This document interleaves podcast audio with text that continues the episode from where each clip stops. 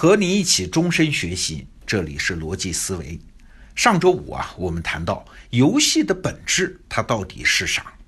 那按照清华大学刘梦斐的观点，游戏是让我们回到一万年前的祖先的生活状态，就是狩猎采集生活嘛。那游戏成瘾呢，之所以被我们现在看成是一个负面现象，其实不是游戏本身的罪过。而是体现了人类生活方式的一种断裂啊，是我们的脑子和身体还停留在一万年前嘛，而生活和工作又不得不适应现代社会。但是说到未来啊，随着技术的进步，人类是有机会弥补这个裂缝的，在游戏精神的基础上重构下一期人类文明。也就是说，我们文明的方方面面都面临一个游戏化的前景。在工业时代，我们处理问题通常的思路就是分割和分类啊，职业要分类，学科要分类。就拿游戏这事儿来说，我们也把它看成是一个单独的事儿。上班八小时，你不能玩游戏吧？那下了班呢，你是可以娱乐的。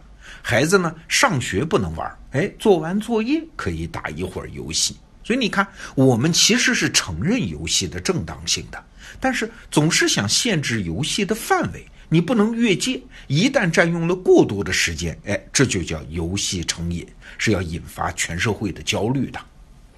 但是工业化时代这种分割和分类的思维现在正在受到挑战啊！未来时代的总逻辑啊是融合和融通，所以游戏能不能从单纯的娱乐里面跑出来，成为一种泛化的现象呢？哎，也许不可避免。为啥？因为游戏有一种能力。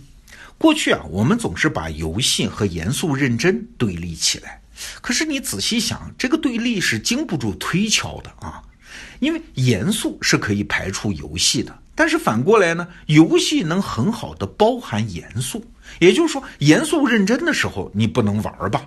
但是玩的时候呢，你却可以很严肃认真呐。所以很多人就开始思考，哎，能不能让游戏成为一种激发创意的媒介？利用游戏的框架或者游戏的其他衍生品来解决工作生活中的一切非游戏的问题啊！把那些本来应该很严肃的东西也给它游戏化。现在全世界这方面的实践其实很多，比如说美国的一些设计师就在尝试用游戏改变中小学教育。他们做的事儿啊，其实很简单。主要的呢，就是把考试从减分制变成加分制。你想啊，我们小时候经历的考试，其实都是建立在纠错和惩罚的观念基础上。考试是干嘛呀？是假设你本来应该学得好嘛，你应该得满分嘛，你一定是哪儿没学好，哪儿做错了，所以扣分。通过受挫让你接受惩罚，下次就改。但是加分制就不同了啊，没有什么一百分，没有什么完美的状态，每个学生都是从零分开始，每完成一次作业或者考试做对一道题，就取得更高的分数和级数。然后呢，还引入了班级总分制，孩子们都知道自己是班级战斗团队中的一员，班级的总分是要和其他班级比的。你得的分数越多，给集体的贡献就越大。你帮助其他同学得分，其实和自己得分是一样的啊。这就促进了社交和互助嘛，而不是像我们小时候啊，在学校的时候那种系统中的冷漠和竞争关系。还有，他们把课程体系变成了通关制啊，比如说这一周是数学周，下一周是语文周啊，都有一些重点，大家要协力通关。在某一门课上有专长的同学，还能在这一周为班级赢得特殊的附加分。哎，这样一来，团体中的每个人因为各有专长嘛，都能感受到自己的独特之处。你看，这样学校就从一个惩罚系统变成了一个激励系统，从竞争系统变成了合作系统。那学习过程可不就变成了游戏过程吗？你可以想象一下，孩子在这样的学校学习，那学习动力问题是不是就改善了很多啊？游戏化的方法不仅可以改善像教育这样的系统，也可以用于自我管理，就是对付自个儿啊。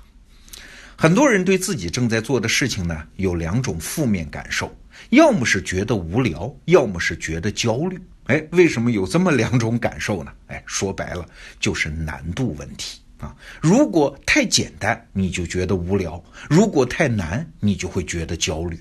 而游戏呢，正好是治疗这两种病的良药啊。因为游戏有一个重要目的啊，就是制造一种心理状态，叫心流。心是心脏的心，流是河流的流，也就是指全神贯注的沉浸在其中干一件事儿。那游戏是怎么做到的呢？哎，就是通过调节难度嘛，啊，调节到正好的程度，那就正好不无聊也不焦虑，就进入了心流。理解了这个原理啊，我们就可以想方设法来对付自己了。有一个九零后的游戏大神叫龚潘。他告诉我啊，如果你觉得一件工作让你感到很无聊，哎，原因就是太简单嘛。方法当然就是增加它的难度。怎么增加呢？比如说缩短时间。过去两个小时我能完成这件工作，我今天玩个小游戏啊，有没有办法九十分钟把它搞定呢？还有改变方式。比如过去我用键盘写作觉得很枯燥，哎，今天玩个小游戏，能不能用语音加文字转换软件的方式来写作呢？还有增加规则啊，过去我是一个以自我为中心的人，日子过得很无聊。好，今天跟自己玩个小游戏，能不能试试看一整天不说我这个字儿 啊？增加难度，提高限制，会增加工作的趣味性，把工作变成游戏。